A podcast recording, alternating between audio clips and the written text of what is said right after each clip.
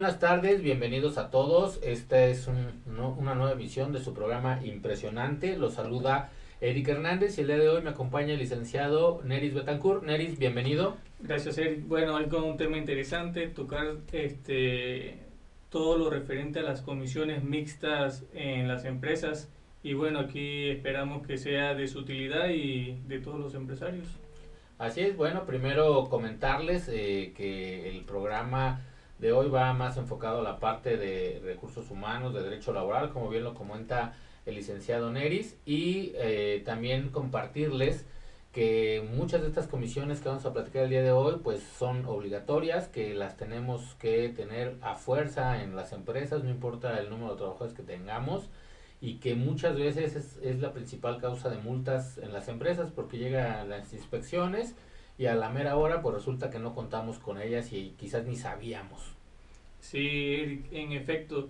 Y creo que deberíamos comenzar con la Comisión de Seguridad y Higiene, que si bien en nuestra experiencia no, nos ha dicho que cada vez que vamos y auditamos una empresa, por lo general, uno, los empresarios no tienen conocimiento de la Comisión de Seguridad y Higiene, no tienen integrada la Comisión de Seguridad y Higiene, por lo tanto no cuentan con una persona capacitada en este tema y las estadísticas son, son muy importantes.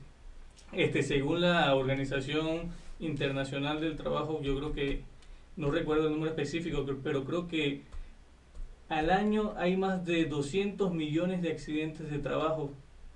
Entonces creo que es un tema muy importante que hay que tener presente e incluso creo que tiene más produce más muertes, se, producen más muertes por enfermedades y accidentes de trabajo que hasta por patologías y otros tipos de escenarios. Así es, en este país pues estamos hablando que el INEGI nos reportaba en su último censo que había cerca de 5 millones de unidades económicas, esto quiere decir de empresas, y número también curioso, digo no tanto relacionado a lo laboral, pero sí que de llamar la atención, que en promedio la fluctuación de año a año es de 1.584.000 empresas. Esto quiere decir que aunque estamos en un promedio de 5 millones, el promedio de vida es de un año en las empresas. Estamos hablando que el 25% de este universo, el 20% de este universo fluctúa año con año, es decir, empresas que nacen, que cierran o suspenden actividades en ciclos de un año.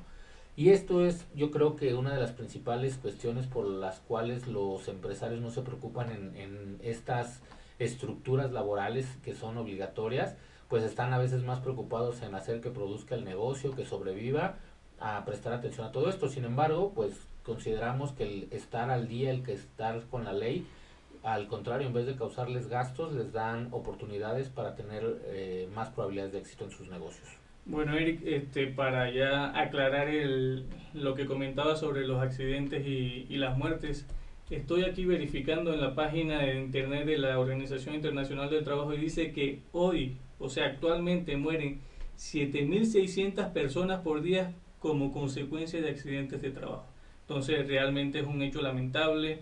Creo que hay que tomar políticas y medidas preventivas dentro de nuestras empresas para evitar estos incidentes. En alguna ocasión por ahí nos compartía eh, un cliente eh, que él hacía la distinción entre accidentes e imprudencias y decía que en realidad la mayoría de, cuestiones que pasaban o los incidentes que se presentaban en la industria eran imprudencias por no seguir protocolos, por no tener la capacitación adecuada, etcétera, etcétera.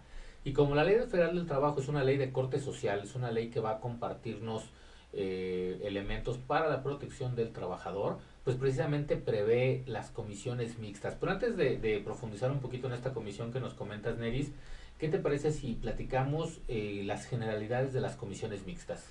Ok, este, en principio planteando sobre la Comisión de Seguridad y Higiene, este, esta Comisión de Seguridad y Higiene aplica a todos independientemente de la cantidad de trabajadores que tenga.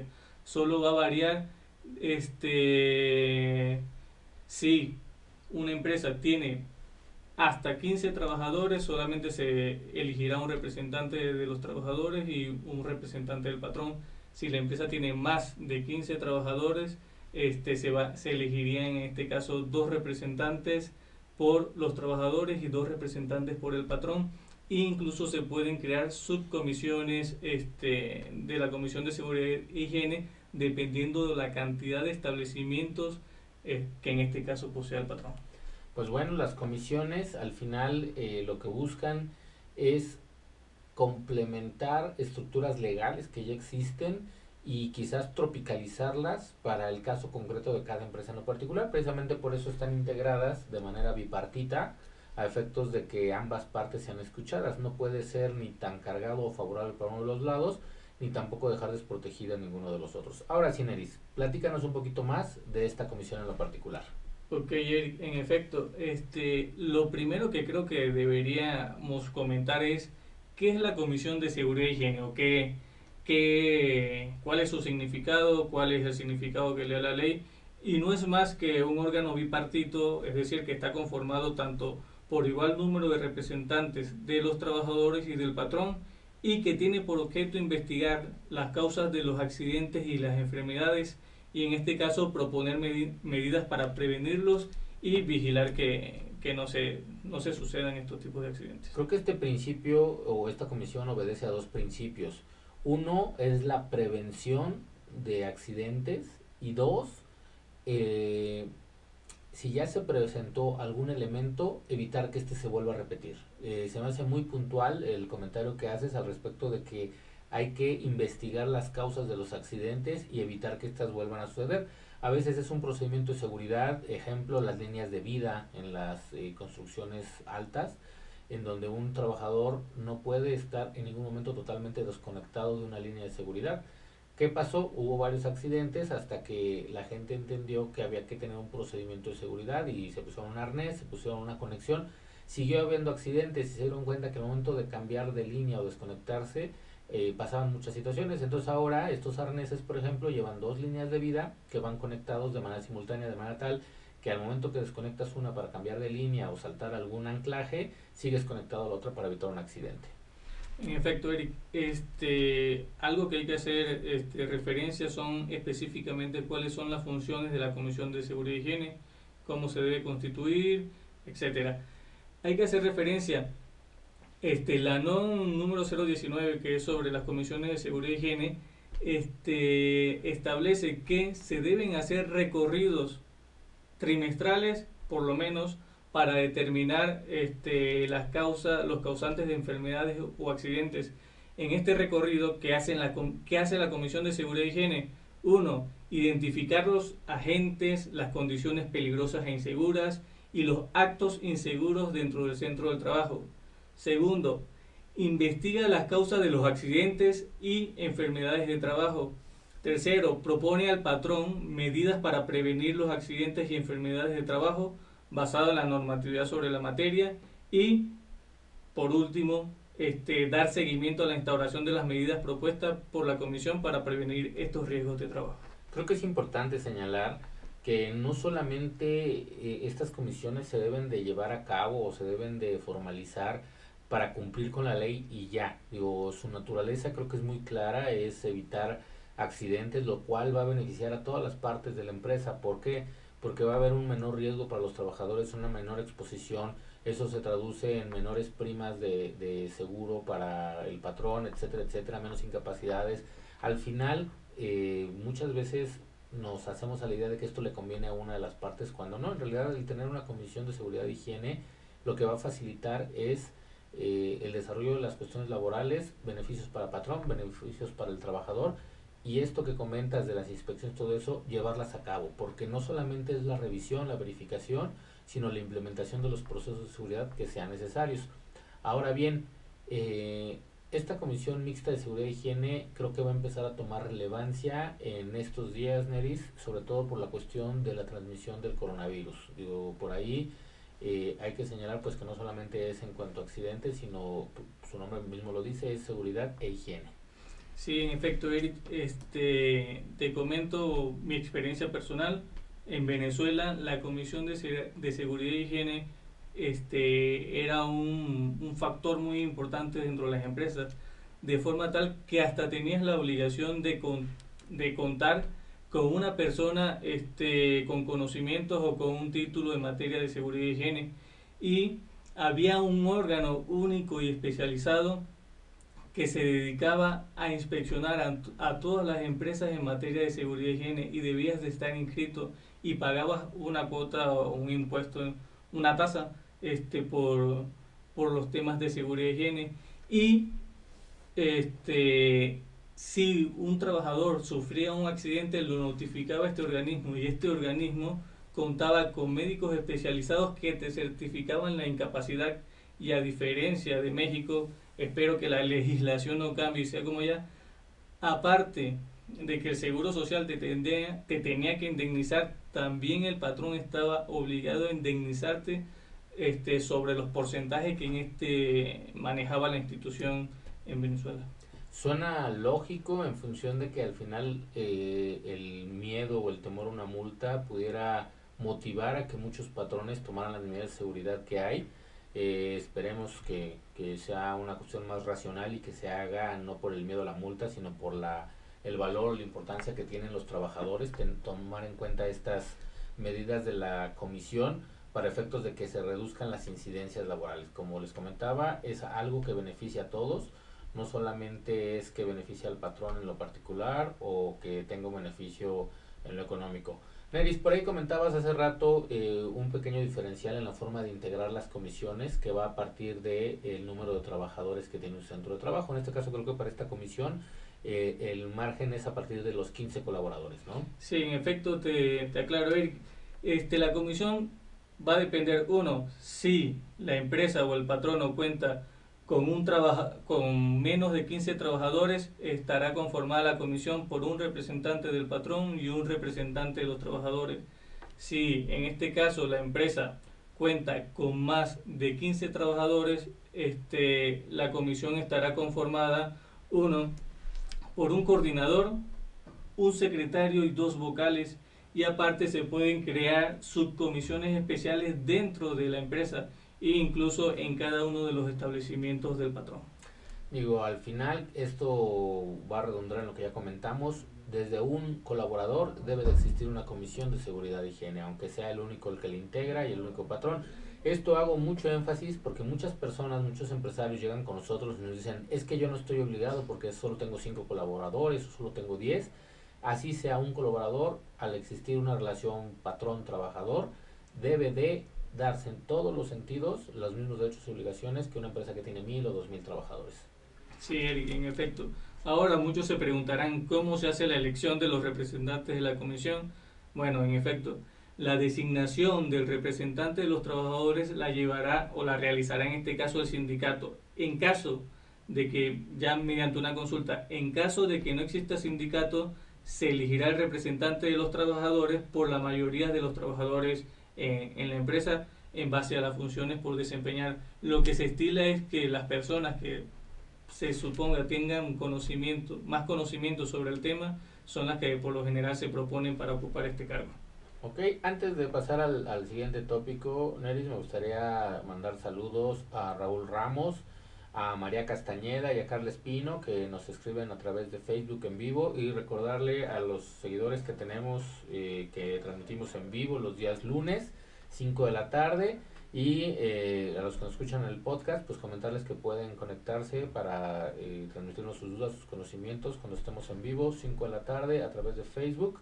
Nos encuentran en Poder Ciudadano Radio y también nos encuentran directamente en el Facebook de Nante que aparece como Nante Abogados eh, donde nos pueden buscar. Y ahora sí, regresando al tema, Neris, eh, platicar por ahí, eh, si nos puedes compartir la forma en la que se constituye como tal la comisión. Ya nos platicaste cómo se escogen a los representantes, pero como todo acto legal, pues lleva una formalidad. Esto quiere decir una forma. Sí, Eric, en efecto, aquí lo primordial es primero se levanta un acta, en esta acta se deja constancia del nombre o denominación o razón social de la empresa, el domicilio completo de la empresa, registro federal de contribuyentes, el registro patronal este, por el Instituto Mexicano de Seguro Social, la rama industrial o la actividad, la fecha de inicio de las actividades, el número de trabajadores del centro de trabajo y el número de turnos. Algo que hay que tener muy presente, Eric, es que esta comisión se debe constituir dentro de los 60 días al inicio de las operaciones de la empresa. Y suena bastante lógico, digo, si esta comisión está operando a favor de la prevención de accidentes, pues no podemos esperar a que esto suceda, incluso 60 días se me hace un periodo bastante largo, pero bueno, al final de cuentas existen también otras prioridades. Eh, digo, esto es algo muy similar a lo que sucedía con la mm, capacitación para los eh, las personas que viajaban a bordo de ferries, de transbordadores, etcétera, etcétera. La ley decía que tenían que darles una capacitación por utilizar chalecos salvavidas y botes salvavidas dentro de los primeros tres días, hasta que se volteó el primer barco a las horas de haber zarpado y nadie tenía la capacitación. A partir de ese accidente se hace una modificación a la reglamentación y ahora se les tiene que dar la capacitación del uso previo a que el barco zarpe del, del muelle en el donde está. Digo, esto es muy lógico y creo que aplica de la misma manera a la comisión y su integración. Otra pregunta que quizás se hará nuestro radio escucha es, Eric, si los centros de trabajo pueden constituir otras comisiones de seguridad y higiene. En efecto, deben tomar en cuenta algunos parámetros como el número de turnos en el centro de trabajo, el número de trabajadores que integran cada uno cada turno de trabajo, los agentes o condiciones peligrosas de las áreas que integran el centro de trabajo y las empresas contratistas que desarrollen labores relacionadas con la actividad principal del centro de trabajo. No es igual este, las operaciones de una farmacia o las operaciones que se pueden llevar en, un, en, en Pemex o en una perforación petrolera. Este, la complejidad es totalmente distinta y quizás la, las necesidades este, requieran en este caso por lo menos en la industria petrolera o, ese tipo de industrias que se tenga un mayor número de comisiones dependiendo de la cantidad de trabajadores, de los turnos, etcétera. Incluso no solamente más comisiones en función de la seguridad y higiene, sino como nota general, también podemos tener comisiones mixtas para otros elementos que no están contemplados dentro de la ley, ya que eh, hay comisiones específicas que nos pide la, la Ley Federal del Trabajo, sobre todo, que tengamos constituidas, pero podemos hacer una comisión mixta, por ejemplo, para los criterios de otorgamiento de becas para trabajadores, se puede establecer una comisión eh, mixta con cualquier fin realmente en el cual se considere que es importante la eh, opinión y participación tanto de patrones como trabajadores. Neris, ¿algún comentario adicional que quiera hacer de la Comisión de Seguridad e Higiene?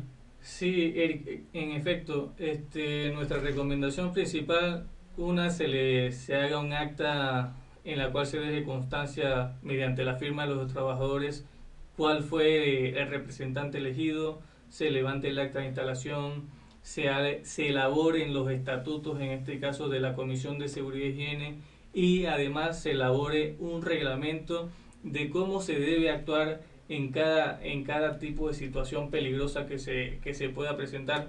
Eh, te doy un ejemplo se puede reglamentar en el caso de la, de la minería cómo actuar en casos de incidentes en espacios confinados, se pudiese este, reglamentar específicamente los temas relacionados, qué hacer si hay un incendio, etcétera. Este, entonces nuestra recomendación es uno, asesórense, busquen especialistas en la materia, nos ponemos nosotros a la orden este, para diseñar un reglamento adaptado a sus necesidades y al final de cuentas, al tener esto, pueden evitar una multa cuando los vaya a inspeccionar la Secretaría del Trabajo. Así es, Neris, y solo para cerrar el tema de la Comisión de Seguridad e Higiene, hacer énfasis en que va de la mano con la capacitación de seguridad e higiene. La capacitación es una de las obligaciones del patrón respecto a los trabajadores y esta capacitación pues va a partir de, del trabajo de la comisión y decirle a nuestros clientes, independientemente de todas las eh, operaciones que se llevan, cuando un colaborador se integra, brindarle una capacitación a veces tan básica como el uso de un extintor, como el uso de salidas de emergencia, como eh, cómo cargar una cuestión pesada, nos puede evitar muchos problemas, nos puede quitar eh, incapacidades, riesgos de trabajo, etcétera, etcétera. En efecto, Eric, hay que hacer hincapié en algo antes de terminar con el tema de la Comisión de Seguridad y Higiene. La Comisión de Seguridad y Higiene tiene que elaborar un programa anual de recorridos, o sea, debe establecer cada cuánto tiempo va a realizar las inspecciones y las verificaciones, cuál es la finalidad de estos recorridos de verificación. Ya lo planteamos hace rato, identificar los agentes y condiciones peligrosas, investigar las, las causas de los accidentes y las enfermedades y determinar las medidas preventivas de riesgo y por último dar seguimiento a la instauración de, esta, de estas medidas. Muy bien, Eris, pues creo que eh, esta primera de las comisiones ha sido ya más o menos comentada y va a haber muchas generalidades que son aplicadas a las demás. Me gustaría que abordáramos ahora el tema de la comisión mixta de productividad, capacitación y adiestramiento. Esta comisión encuentra su fundamento en el artículo 132 de la Ley Federal del Trabajo, a donde a manera general se establecen las obligaciones de los patrones perdón, y entre ellas se menciona proporcionar capacitación y adiestramiento a sus trabajadores en los términos del capítulo bla bla bla bla. Eh, nada más hacer aquí una pequeña aclaración a modo de glosario que vamos a hablar de capacitación como la adquisición de conocimientos para que el trabajador pueda ocupar un puesto superior y el adiestramiento va a ser el refuerzo de los conocimientos que ya previamente han sido adquiridos por el trabajador. Comisión Mixta de Productividad, Capacitación y Adiestramiento. Neris, ¿qué nos puedes comentar al respecto? En efecto, Eric, este, se preguntarán por qué razones debo conformar una comisión mixta de capacitación y adiestramiento. Bueno, es que el patrón, uno, debe dar cumplimiento a las obligaciones legales en materia de capacitación y adiestramiento. Ya lo comentabas tú, eh, el, la situación del ferry. Este, ¿Cómo garantizas tú que la persona está adiestrada? está capacitada o cuenta con las habilidades y actitudes para desempeñar sus funciones. En este caso sucedió un, hecho lamentable, se inundó el ferry y me imagino ninguno tenía los conocimientos para poder actuar ante, ante esta situación. Otro ejemplo muy específico que hace, hace, lo vemos muy cotidiano en las farmacias. En las farmacias está prohibido que los dispensadores de medicamentos recomienden este, recomiende medicamentos y esto está prohibido por la ley e incluso está sancionado con multas. Entonces es necesario que capacitemos a nuestros trabajadores, uno, para evitar ser multados, evitar ser sancionados, evitar accidentes, etcétera, etcétera. Entonces el patrón eleva uno el nivel educativo de su, de su personal, hace el conocimiento sobre los riesgos y peligros eh, en el desempeño de sus labores, previene riesgos de trabajo, incrementa la productividad y al final de cuentas va a tener trabajadores más eficaces y más eficientes y logra una participación más activa de los trabajadores. Así es, esta eh, comisión mixta eh, tiene incluso hasta su formato, el famoso DC1, que se tiene que llenar y entregar a la Secretaría de Trabajo y Provisión Social para dar una constancia de que se ha constituido la comisión mixta. Esta comisión mixta sigue mm, esencialmente las mismas eh, eh, cuestiones de formalidades de las comisiones en general que hemos platicado. Sin embargo, tiene una característica eh, muy curiosa que esta constitución de la comisión mixta únicamente es obligatoria para los centros de trabajo que cuentan con más de 50 colaboradores. Sí, en efecto. Este, y ahora, ¿cómo elaborar esta, esta comisión mixta? Primero, este, ya como lo planteabas, habría que llenar el formato de C1. Este formato de C1 se debe presentar ante la Secretaría del Trabajo para, la, para su aprobación. Este, ¿Cómo está conformado? Por un coordinador, puesto que ocupará en este caso el representante que designe el patrón, y un secretario que será el representante de los trabajadores y ambos tienen voz y voto. Y se pueden designar también específicamente el número de vocales que en este caso decidan entre patrón y representante del trabajador y serán este, otros miembros de la comisión que igual también tendrán derecho eh, a voz y voto. Digo, definitivamente la comisión mixta lleva un énfasis en la cuestión social, este hecho de capacitar al personal para que puedan ocupar puestos superiores y que al final de cuentas es un capital que los colaboradores van a llevar consigo, que van a conservar, que les puede servir incluso para futuros empleos con otros patrones o dentro de la misma empresa. Pero la parte eh, eh, que, a mí me llama más la atención es la parte del adiestramiento como un refuerzo de los conocimientos. En este caso me regreso un poquito a la Comisión de Seguridad e Higiene también. ¿Cuántas veces tenemos procesos de seguridad que se enseñan una vez pero que no se refrescan de manera continua? México tiene los antecedentes de los temblores, de los grandes temblores que, han azotado al centro del país y que continuamente se hacen simulacros precisamente para disminuir el factor de riesgo que tiene el, vivir en una zona sísmica, ¿no? En este caso, Comisión eh, de Capacitación y Adiestramiento pues nos lleva a mantener vigentes los conocimientos que tenemos y permitirnos adquirir nuevos. ¿Algún comentario adicional que quiera hacer a esta comisión, Neri? Sí, específicamente en cuanto al tiempo en que deben durar los integrantes de la Comisión de Capacitación y Adiestramiento en este puesto. Aunque no hay un periodo definido en lineamientos normativos, es lo recomendable es que los puestos de coordinador y secretario se desempeñen con una vigencia aproximada de dos años este, y que al final de este periodo se alternen los puestos de entre el representante y los trabajadores. Este, y la duración para los puestos los vocales igualmente lo, podemos determinar en, en, el reglamento interno. Para esto igual habría que determinar y elaborar un reglamento interno.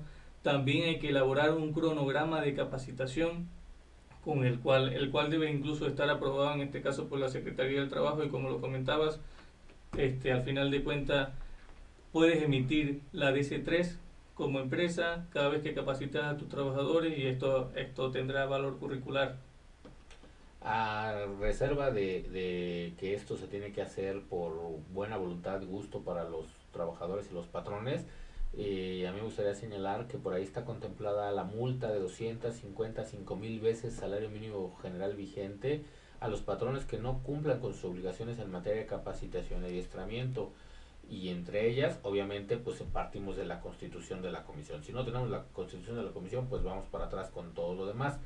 Y digo, nada más para cerrar con, con esta comisión, eh, hacer eh, énfasis en que la comisión es una especie de órgano eh, de vigilancia, lo que hace es vigilar la correcta aplicación y operación de todos los sistemas y procedimientos que se han implementado en el centro de trabajo para mejorar capacitación y adiestramiento de los trabajadores. Es decir, que no es solamente integrar la comisión, la comisión lo que va a hacer es revisar que los planes y los programas efectivamente se estén cumpliendo. Sí, Eric, y una de las cuestiones prácticas también de la comisión de capacitación y adiestramiento que, que vemos a diario y que a veces recomendamos en las empresas es cuando cuentas con la Comisión de Capacitación y Adiestramiento, tienes la oportunidad de que si contratas a un trabajador sujeto a capacitación, es la Comisión de Capacitación y Adiestramiento la, que emitirá el reporte si el trabajador que contrataste por capacitación ha adquirido las habilidades, las actitudes y los,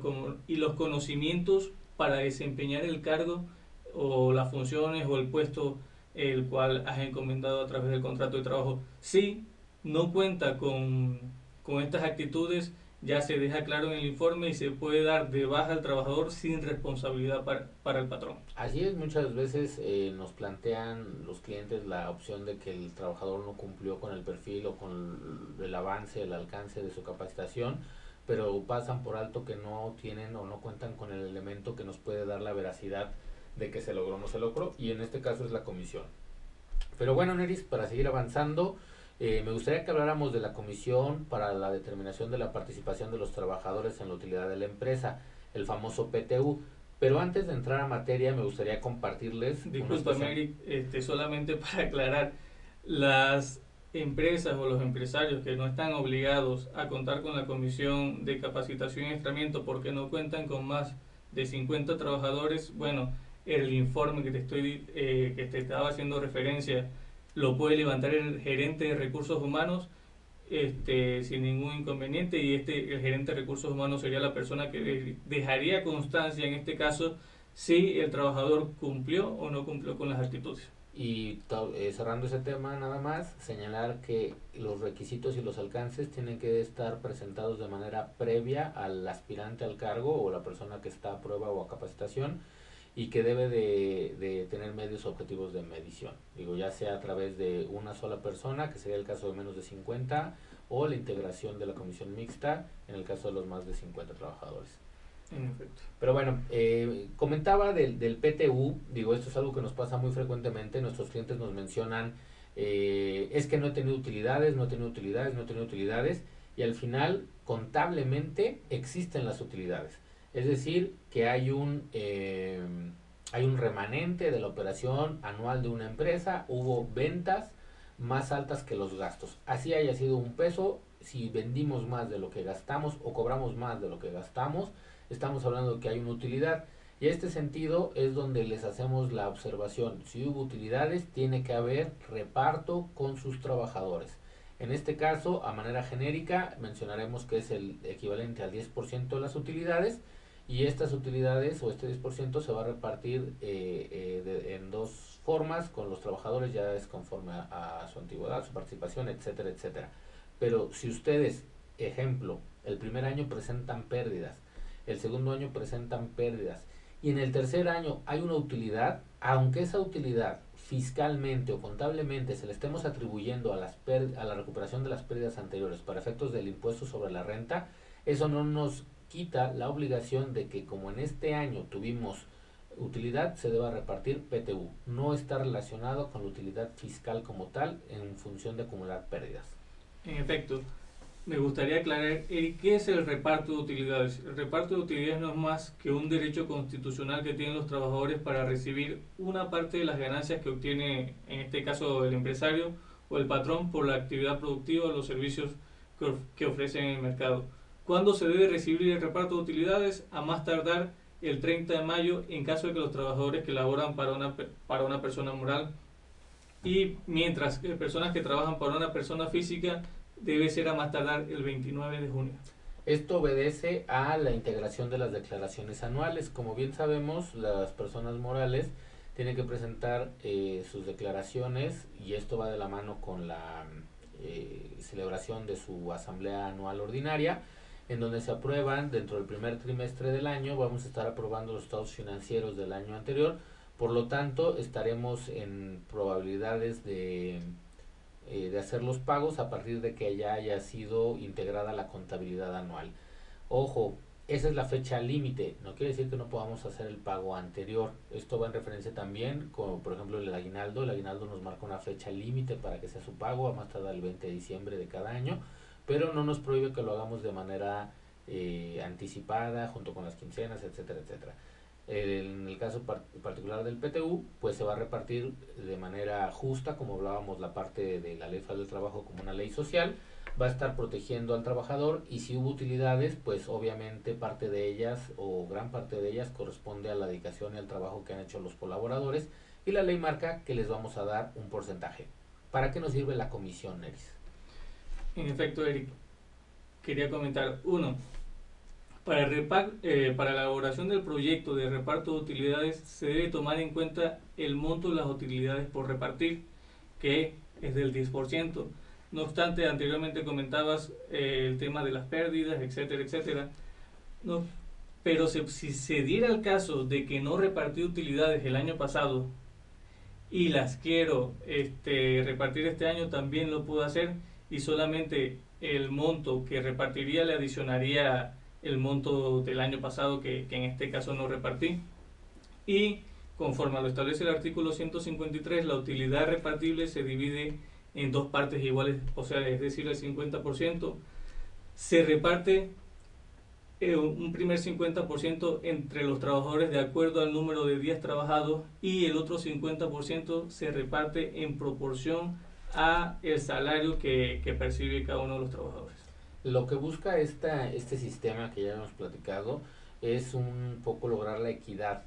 Al final, todos los colaboradores en, en principio aportan de manera eh, igual en sus posibilidades al desarrollo de la empresa. Sin embargo, sabemos que algunos puestos pudieran tener mayor impacto en los resultados que otros y por eso se hace esta bifurcación de la manera en la que se cuantifican. Uno por días naturales, no importa si eres el empleado de base o el empleado medio o alguno de los que ya están cerca de direcciones, pero tú vas a tener la misma proporción que cualquier otro que trabajó el año completo. Y la segunda sí en relación al, al salario que se conlleva para eh, determinar proporcionalmente quién aportó más a esa parte y se reparte equitativamente. Ok, Eric, me gustaría dar un ejemplo y, que, y espero que, que, quede muy claro. Supongamos que la empresa genera como utilidades la cantidad de 100 mil pesos. Entonces, si voy a repartir la utilidad, eh, estos 100 mil pesos, este, las por las utilidades de los días trabajados, entonces agarro ese 50% de los 100 mil, que serían 50 mil pesos, de la, de, esta, de la utilidad a repartir, se divide entre el total de días trabajados por los trabajadores. Supongamos que tenemos este, 10 trabajadores y cada uno de estos trabajadores labora en el año 300 días cada uno eso nos daría un monto total de 3.000 días trabajados. Entonces, ¿qué voy a hacer yo? Voy a dividir la cantidad de los 50 mil pesos entre el número de días trabajados que serían los 3.000. Esto nos daría este, la utilidad por día trabajado y esta utilidad de días trabajados se multiplica individualmente por los días trabajados por cada uno de los trabajadores. Sí, al final de cuentas este es un ejercicio eh, matemático como lo conocíamos en la secundaria, una regla de tres. Saber cuál es la proporción que le corresponde a cada uno de los trabajadores tomando en cuenta el universo del total de horas y el dinero que vamos a repartir. En efecto. Este, y igualmente el restante 50% a repartirse se divide entre la suma total de los salarios este, por cuota diaria percibido por los trabajadores con derecho a participar y el resultado de esta división este, nos da la utilidad por peso ganado y se multiplica por el total del salario percibido individualmente por cada trabajador y nos daría este, cuál es el monto que correspondería a cada trabajador por utilidad, este, por, por salario percibido. Misma situación que hemos platicado con las comisiones anteriores. Esta comisión lo que está buscando es la vigilancia de que el reparto de utilidades sea de manera correcta tanto en cuanto al monto total que se va a repartir, porque se tienen que dar a conocer los estados financieros de la empresa, como la manera en la que se está distribuyendo dentro de los colaboradores. No olviden que esta comisión al final se integra por patrón y trabajadores para formar un proyecto y la comisión lo va a aprobar para tener certeza de que estamos pagando de manera correcta conforme eh, nos marca la ley. Ahora bien, Eric, se preguntarán muchos, ¿para quiénes no aplica el reparto de utilidades? Entonces, conforme la Ley Federal de Trabajo no aplica para los trabajadores domésticos, para los directores, administradores, gerentes, profesionales, artesanos, técnicos y otros que mediante pago de honorarios profesionales presten sus servicios sin existir una relación de trabajo de dependencia. Al final, aquí acuérdense que para que hablemos de una relación obrero-patronal, de una relación patrón-trabajador, tiene que haber una figura que manda, que en este caso el patrón, una persona que presta un servicio personal subordinado y a cambio de un salario, que en este caso sería el trabajador. Por lo tanto, no entrarían prestadores de servicios, etcétera, etcétera. Pero bueno, Neris, voy viendo el tiempo y creo que debemos ir avanzando. Nos quedan dos comisiones por comentar. ¿Algún último comentario de la comisión del PTU? Sí, Eric, ¿cuánto tiempo tienen en este caso los trabajadores el derecho para reclamar el pago de las utilidades? Conforme a la Ley del Trabajo, tienen un plazo de un año para reclamar el pago de utilidades y no prescriben en este caso su derecho. Mucho ojo, queridos amigos empresarios, hay que tener en cuenta las obligaciones que nos corresponden y la forma de cumplirlas. La idea de, del programa del día de hoy es compartirles pues varios tópicos para que los tengan en cuenta en relación a las comisiones mixtas. Neris, me gustaría pasar a la comisión mixta del cuadro general de antigüedades, que yo creo que de todas las comisiones mixtas es la menos popular, la menos conocida. Está fundamentada en la Ley Federal del Trabajo, artículo 158, y al final nos habla a manera general el artículo que los trabajadores de planta y los mencionados en el artículo 156 tienen derecho en cada empresa o establecimiento a que se determine su antigüedad. ¿Para qué nos sirve la antigüedad de los colaboradores, Neris? Para hacerlo, tratar de hacerlo más práctico, si, si nos llegara a, si llegáramos a tener una vacante dentro de la empresa y tenemos, este, voy a recapitular, supongamos que, que tenemos el cargo de este, gerente de recursos humanos y tenemos cinco cargos de coordinadores de recursos humanos. En el cuadro de antigüedad, la utilidad práctica que tiene es que si se nos, si se nos llegara a dar la vacante de, gerente de recursos humanos, estos cinco coordinadores tendrían, tendrían derecho a la vacante, pero habría que evaluar, evaluar en el cuadro general de antigüedad aspectos tales como nacionalidad. Si de los cinco coordinadores cuatro son extranjeros y uno es mexicano, el mexicano tiene preferencia a ocupar el cargo de gerente. Segundo, se toma también en cuenta este, la cantidad, si tiene personas bajo su dependencia. Todo eso tiene que quedar reflejado en el cuadro general de antigüedad. Se toma en cuenta también las actitudes, habilidades y conocimientos, en este caso del trabajador.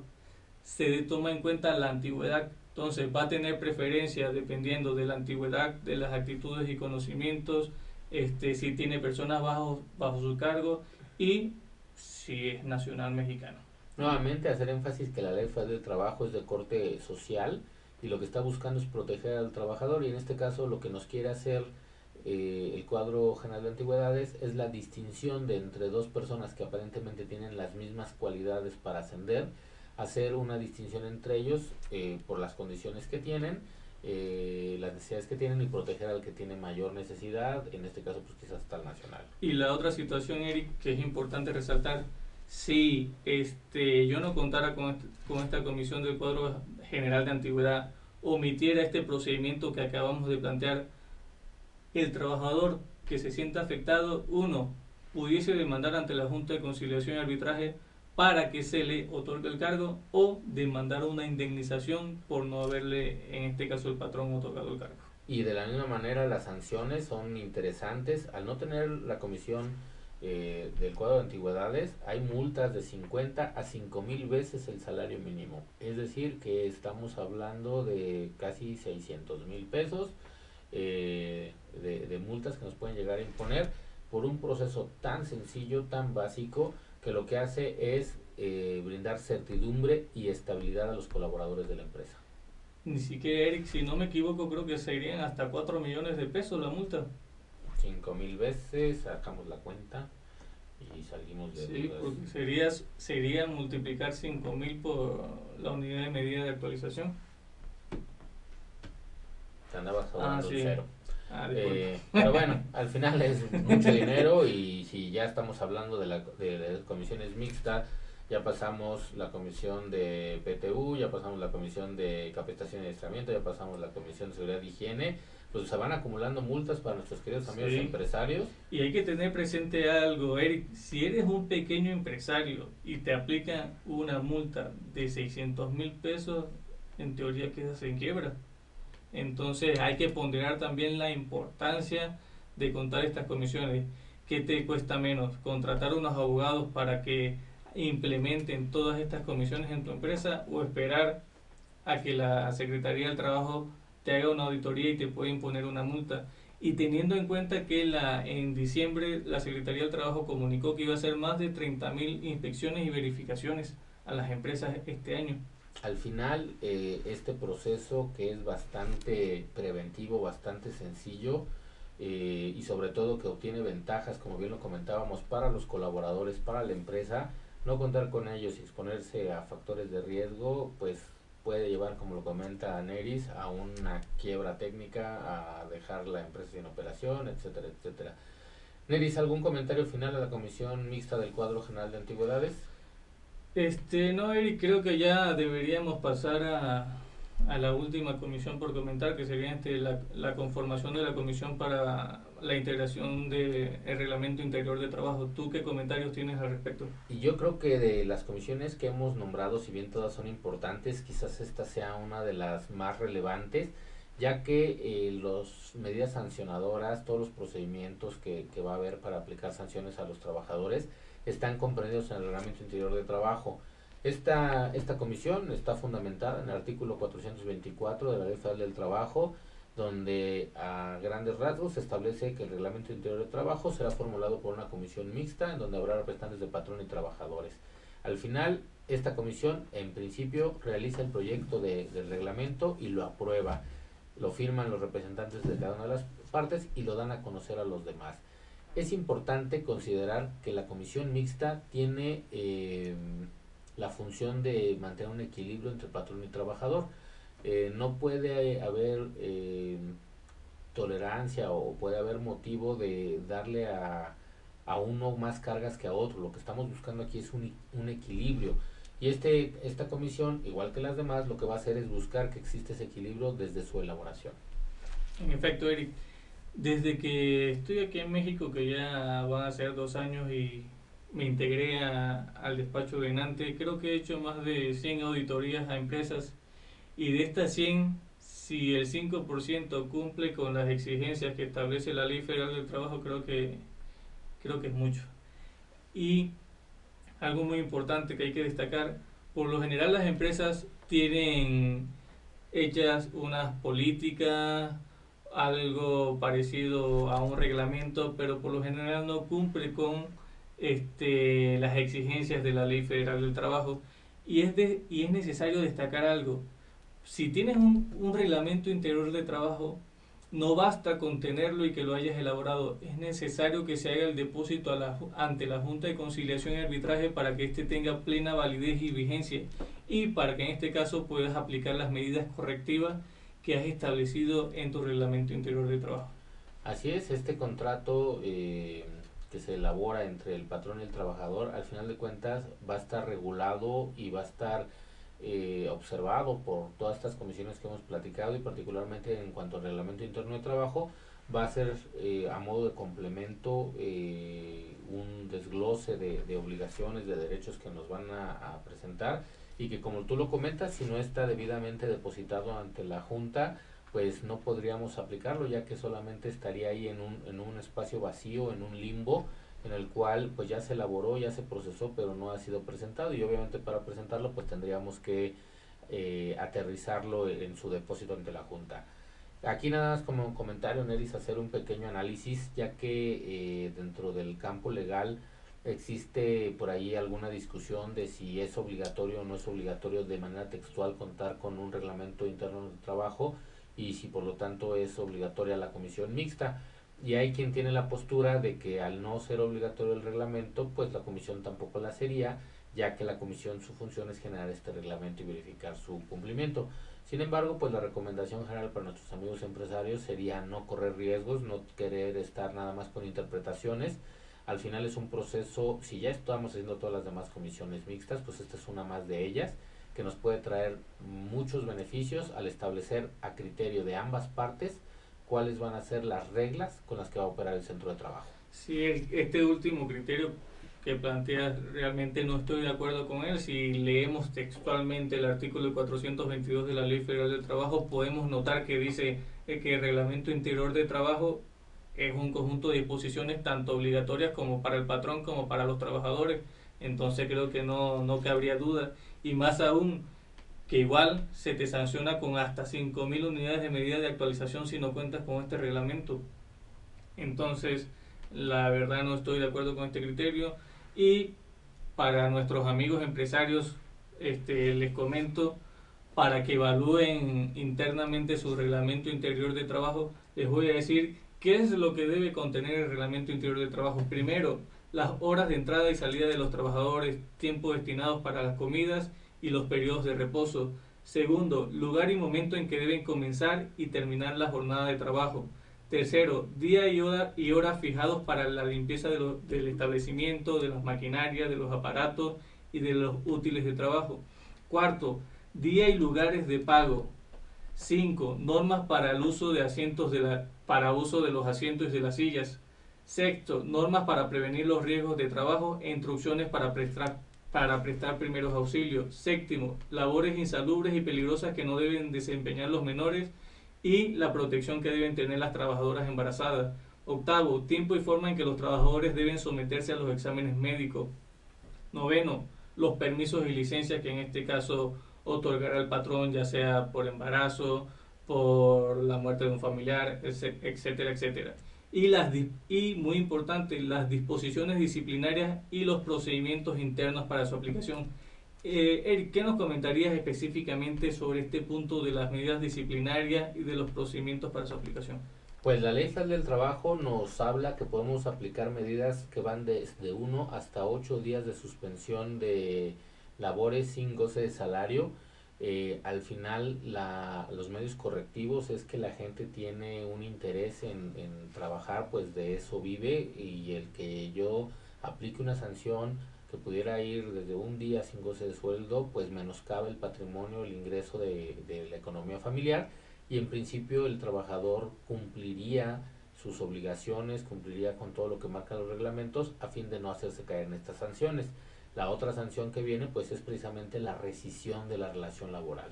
Eric, y algo que aclararle a todos nuestros radios escuchas y a los empresarios, porque ya me ha sucedido, oye, Neris, si suspendo al trabajador, este, ¿le puedo suspender el pago? Yo, por supuesto. Si no le suspendes el pago, ¿le estarías dando vacaciones? Así es, la regla general es día no pagado, día no trabajado. Y de la misma manera, día trabajado es día que se tiene que pagar. También hablando de comentarios curiosos, en alguna ocasión un, un cliente quería suspender un trabajador por cinco días como castigo y a su vez contarle esos cinco días de faltas como faltas injustificadas para tramitar su baja laboral. Pues obviamente estas días de suspensión no, no son faltas injustificadas, son suspensión. Sí, en efecto, Eric, hay que dejar claro algo. Si vas a suspender a un trabajador, tienes que levantar el acta de suspensión, tienes que este, detallar los motivos por el cual lo estás suspendiendo y aparte le tienes que dar la oportunidad para que en esta acta de suspensión él pueda defenderse, pueda narrar cuáles son sus argumentos, etcétera, etcétera, porque si no, este, estaríamos, sería nulo en este caso la suspensión y no, no surtiría ningún efecto. Al final, eh, este principio del derecho de réplica es parte del cualquier principio jurídico, el que la persona pueda tener una réplica. No necesariamente quiere decir que esté o no esté de acuerdo con la sanción, sino simplemente darle su derecho eh, a ser escuchado y, y, aplicar la sanción y si ya no se encuentra de acuerdo o otra cuestión, pues bueno, ya habrá instancias en cuales resolverlo. Neris, ¿qué nos puedes comentar a manera de conclusión, de resumen sobre las comisiones mixtas? En efecto, Eric, creo que son de gran importancia. No es más que una normativa interna que en este caso implementa trabajo, trabajador y patrón para regular su, su, su norma, para regular internamente el funcionamiento de la, de, de la empresa y a su vez este, alcanzar como finalidad la armonía tanto entre patrón y trabajador. Ok. Pues yo nada más comentarles que las comisiones eh, pues realmente están subestimadas en, en México. La Secretaría del Trabajo y Provisión Social no tiene la capacidad operativa de realizar las verificaciones que, que se deberían. Hablabas hace unos momentos de 30 mil inspecciones que tienen por objetivo y yo les compartía los 5 millones de empresas que hay. El, la, el diferencial es altísimo eh, yo creo que deberíamos de cumplir como empresarios con estas obligaciones más por beneficio propio, por actuar acorde a la ley, que por el temor a una multa. Sin embargo, pues bueno, ahí están los procesos. Ojalá nuestros amigos que nos escuchan en vivo, los que nos escuchan posiblemente en podcast, lo tomen en consideración para regular la práctica laboral en México, aplicarse la normatividad y encontrarle los beneficios que, que estar conforme a la ley tienen. Y al final de cuentas, Eric, lo dice un dicho, no sé si será un cliché, pero es mejor prevenir que lamentar y espero que no luego no estén lamentando no haber contado con estas comisiones y, y ser objetos de una multa por parte de la Secretaría del Trabajo. Y Neris, antes de despedirnos, no me queda nada más que invitarlos a nuestro próximo curso que tendremos el día 26 de marzo 2020. El curso se llama Iniciando una empresa. Está muy enfocado para emprendedores, para empresarios que van iniciando con sus proyectos. Eh, el temario es, es, muy atractivo en cuanto a los, eh, las semillas que ustedes deben de tener para poder germinar con seguridad su empresa. Vamos a empezar con los pros y los contras de operar como una persona moral o persona física, los tipos de sociedades mercantiles y civiles que existen, qué pasos deben de seguir para constituir una, una persona moral, formas de contratación para personal, las modalidades para contratar proveedores y subcontratistas, contratos de venta y prestación de servicios, cómo proteger las ventas a crédito y en general tips para la protección legal para tu empresa. Invitarlos a todos, es este 26 de marzo. Cualquier duda, cualquier comentario que tengan, pueden escribir directamente a asistente.nante.mx en nuestra página www.nante.mx. También a través de Facebook nos encuentran como Abogados Nante Querétaro. Este curso eh, estará el 26 de marzo, eh, tienen una inversión con un precio preferencial si pagan antes del 16 de marzo, estamos a tiempo, nos faltan 14 días, los invitamos a todos los que estén interesados a inscribirse a este curso. Neris, comentarios finales antes de despedirnos. Sí, este, no más que hacer un llamado a la acción a, a, todos los empresarios, a que se pongan al día con este tema de las comisiones. Nosotros en ANTE estamos acostumbrados a armar estas superestructuras dentro de las organizaciones, este, a que cuenten con, con políticas detalladas y determinadas para que al final de cuentas puedan mejorar este, la gestión de su empresa. Así es, amigos empresarios, como siempre lo decimos, hay que asesorarnos, hay que contar con los elementos que la ley nos exige, evitemos multas, evitemos prácticas eh, irregulares. Agradezco tu participación el día de hoy, Neris, muchísimas gracias, muchísimas gracias a todos los que nos escucharon y que tengan un día impresionante. Hemos terminado por el día de hoy, esperando que la información aquí vertida sea de gran utilidad para usted. Pero recuerda que